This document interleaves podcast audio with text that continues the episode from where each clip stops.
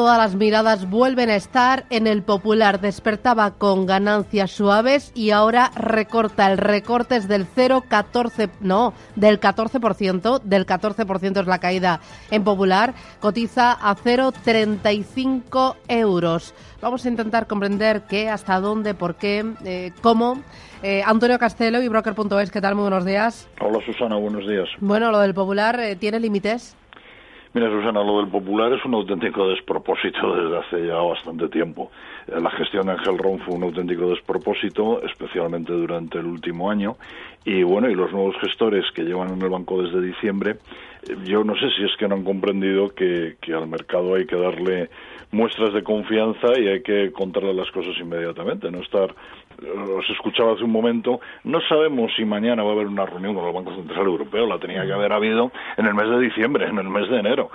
o sea, eso es absolutamente claro. Entonces, dicho esto, bueno, pues ¿hasta dónde puede llegar? No lo sé, no sé, si sigue así, supongo que a cero, ¿no? ¿Puede Pero- llegar a cero o, antes la Comisión Nacional del Mercado de Valores debería o podría intervenir? Pues, pues por eso digo yo que este es otro despropósito, porque sinceramente, o sea, cuando, cuando hemos visto, y lo hemos visto repetidamente, que los actuales gestores del banco son incapaces de, de dar una cifra concreta, de decir una valoración, de decir qué van a hacer, o sea, llevamos con el mismo discurso eh, prácticamente desde el mes de diciembre. No sabemos si ampliación, no sabemos si lo va a comprar alguien, no sabemos eh, si lo vamos a vender. Bueno, pues quizás lo que tiene sentido es decir, señores, paramos esto, aunque a mucha gente le guste que, que se sigan cotizando las acciones en el mercado hasta que haga falta, pero tendría mucho más sentido decir, paramos esto, veamos exactamente qué es lo que vale el banco y si el banco vale más, pues qué alegría los accionistas actuales y sobre todo pienso en los, en los minoritarios, en los pequeños accionistas, pues se encontrarán con una alegría, si vale menos, pues una mala elección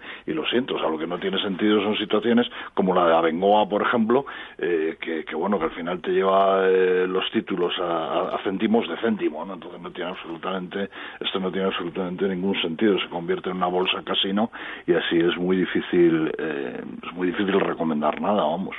Bueno, de, de momento a esperar, ver, ¿no? Y...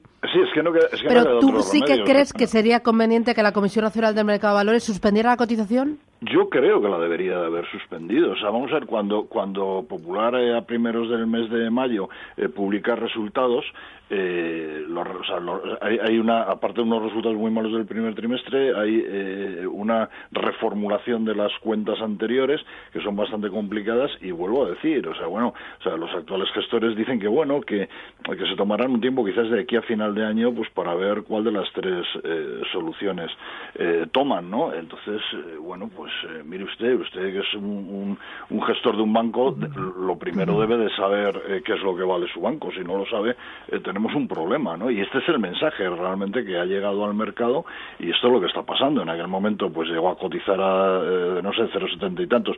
Salió la noticia de que el grupo este chileno, Luxic, había tomado un 3%, y ah, de repente se disparó ese mismo día, pasó de bajar un 5 o 6% a subir un 9%, absurdo completamente, porque si estos señores compraron lo largo del primer trimestre, antes de conocer todos estos datos que se estaban viendo en ese día, y entonces, bueno, pues quizás lo que sí que tendría que haber eh, tenido sentido es esto, o sea, no sé si la Comisión Nacional del Mercado de Valores, no sé si el Banco de España, el Banco Central Europeo, alguien tenía que haber parado y dicho, señores, veamos qué pasa, y cuando veamos qué pasa, pues volvamos, no, no, no, no sería dramático. vamos. Bueno, en el punto de mira tenemos eh, a Popular la caída ahora mismo el del 18% a 0,33 euros. Eh, hay otras referencias importantes esta semana. Una de ellas, elecciones en el Reino Unido. Eh, la ventaja entre los laboristas y los conservadores se estrecha. ¿Qué esperáis y qué puede pasar en el mercado si no gana May o si gana con muy poquita ventaja? Bueno, pues eh, yo ya desde hace tiempo con los temas políticos eh, eh, no espero nada, espero a que pasen y veo que pasen. Efectivamente, o sea, lo que hay es lo que tú has dicho hace un momento.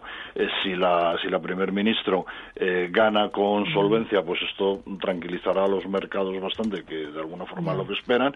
Eh, si gana ajustado o si pierde, pues esto ya sabes que a los mercados no les gustan los cambios políticos, habrá mucha mucha volatilidad. Supongo que es mirar eh, especialmente a los valores con exposición al Reino Unido, un Santander, un Telefónica, un Ferrovial, Iberdrola. Sí. Sí, básicamente, pero bueno, mm. eh, ahí eh, vamos a ver los valores con, eh, con presencia en el Reino Unido, que efectivamente son los que has dicho, quizás alguno más.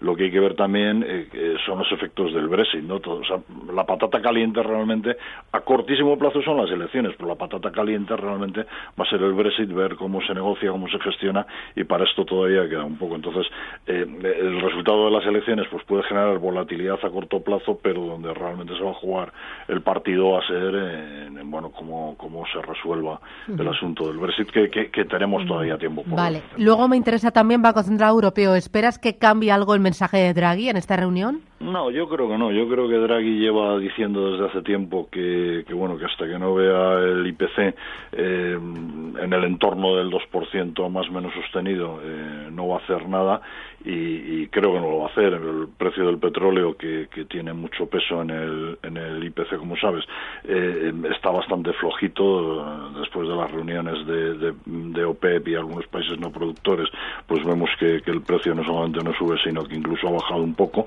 Y, y, bueno, pues hasta que realmente no veamos el, el, IPC en ese entorno del 2% que dice Draghi, yo creo que no va a nada. Pues nada, veremos cómo se da el día. Vuelvo a mirar a la cotización del Popular, la caída del 18,64%, 0,33 euros. Antonio Castelo, gracias, buen día. Buenos días, Susana. Hasta luego.